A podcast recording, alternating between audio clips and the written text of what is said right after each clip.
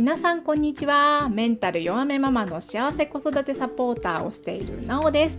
この番組ではズタボロ豆腐メンタルママだった私が自分の心をケアしメンタルの基盤を整え子供に笑顔で接することができるようになるまでに役立った知識やマインドについてサクッとシェアしていきます。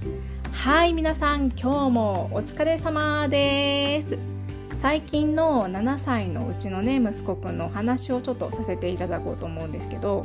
うちの息子くんは何ていうか一人っ子ということもあって自分の世界自分の想像の世界で遊ぶのが大好きな方です。というかまあねなんかすごくね自分の思い描いてる世界を大事にしています。うんでこの前ふとね学童保育の帰り道でこんな話をしていたんですけど何の話かというとですね僕の世界で一番強い人はねこの人って内容だったんですけどね。よくテレビでアニメの「ワンピースを見ているんですけどそこに出てくる主人公のルフィより僕は強いんだって言ってどうして強いの？どんな技で倒すの？って聞くとパンチはねキックはっていろいろね熱く語ってくれるんですよ。うん、で最後の方になって 冗談でこんな風に私が言ってみたんです。じゃあさママはさ息子くんにさお相撲で負けたことないからママは世界最強の人間かなって。そしたら 満面の笑みで「そうだよママは世界最強の人間だよ」と「だって僕より強いもんね」もうねこれには大爆笑ですよね。世界最強の人類といえば元レスリングの金メダリストの吉田沙保里さんが私のイメージなんですけどえ私 息子にそんなイメージでいるのかってちょっとね笑いが止まりませんでした。うん、とりあえずね息子の中で世界最強の人類はねママである私だそうです。まあねそういうね前置きはこの辺にして今日の本題に入っていきましょう。今日のテーマは産後うつ病んでる風には見えないよと言われると辛いです。はいこれね私が産後うつだった時すごく辛かったことの一つです。それも一番症状が重くて精神科の入院が決まった時でさえ。えなんで入院？病んでる？どういうこと？って周囲に言われました。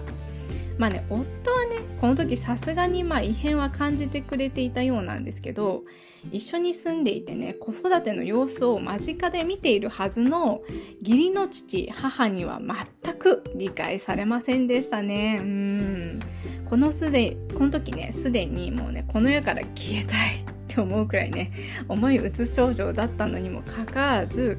なんかねどうして周囲にはそれが伝わらなかったのかなって思ったので今日はこのテーマで話そうと思います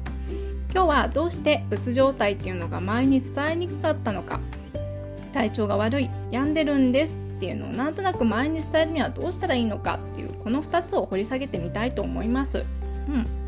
まずねどうしてうつ状態だと周りに伝わらなかったのかなっていうねその理由なんですけど、うん、産後うつ以前にね統合失調症を患って18年まあもうすぐ20年なんですけどね 20年の私がまず言えるのはうつの人が病んでるっぽく周りに見える頃ってねもうねかなり末期状態つまり重篤な状態だと思うんですよね。うん、これもね心？医学的に？脳の中で起こる病気なので仕方ないじゃないんですけど例えば私の場合で言うと自分の身だしなみを整えることができなくなるとか入浴が困難になるとか食事が全く取れなくなるなどねこの辺ができなくなってくるともうまかなり病んでるってレベルなんですけど産後うつに関して言えばあの子供とお風呂に入らなきゃいけないじゃないですか。なので入浴は無理にでもしないといけない。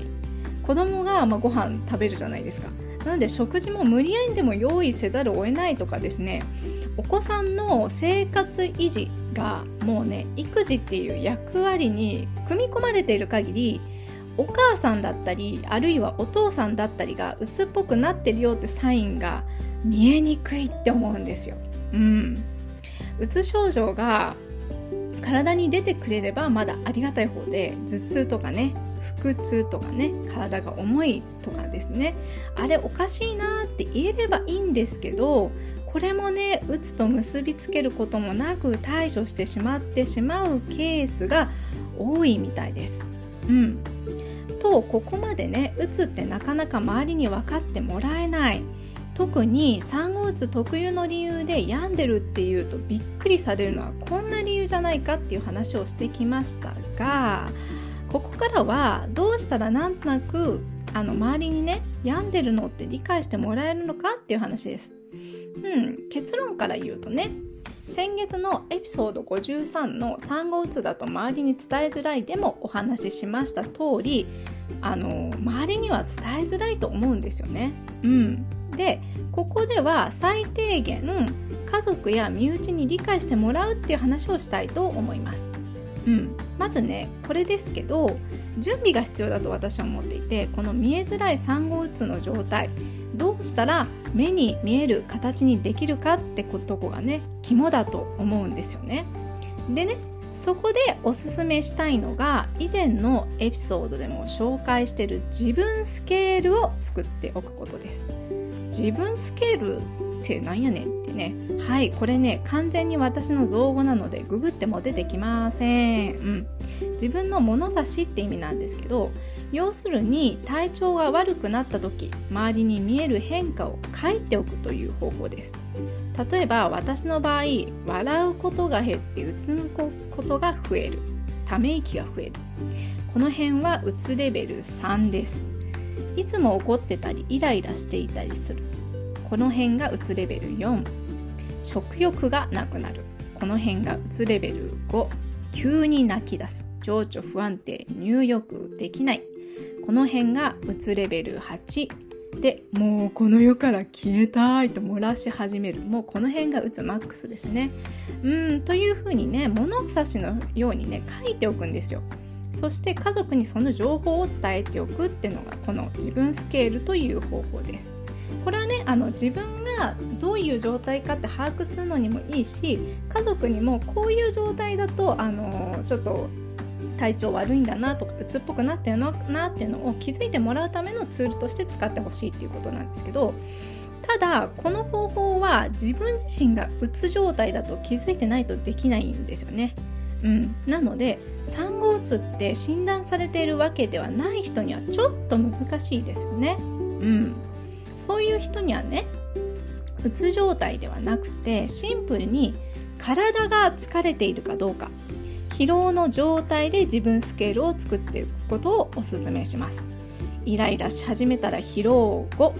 きなことを楽しめなくなってきたら疲労8のようにね10段階で疲れを表示しておくと家族も分かりやすいと思います。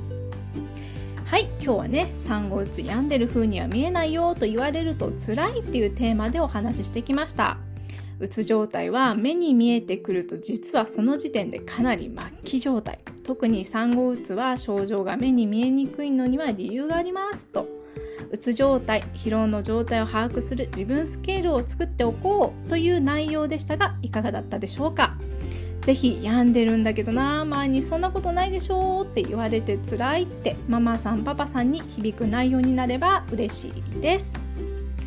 さてそろそろエンディングです。実は私のインスタグラムでもお知らせしているのですが本日10月6日より30日チャレンジの企画の参加者を募集し始めました。今回企画したのが思考の癖修正ワーク実践30日チャレンジです。皆さん認知行動療法をご存知ですか？実際にメンタルクリニックなど病院でも実践されているメンタルトレーニング法の一つです。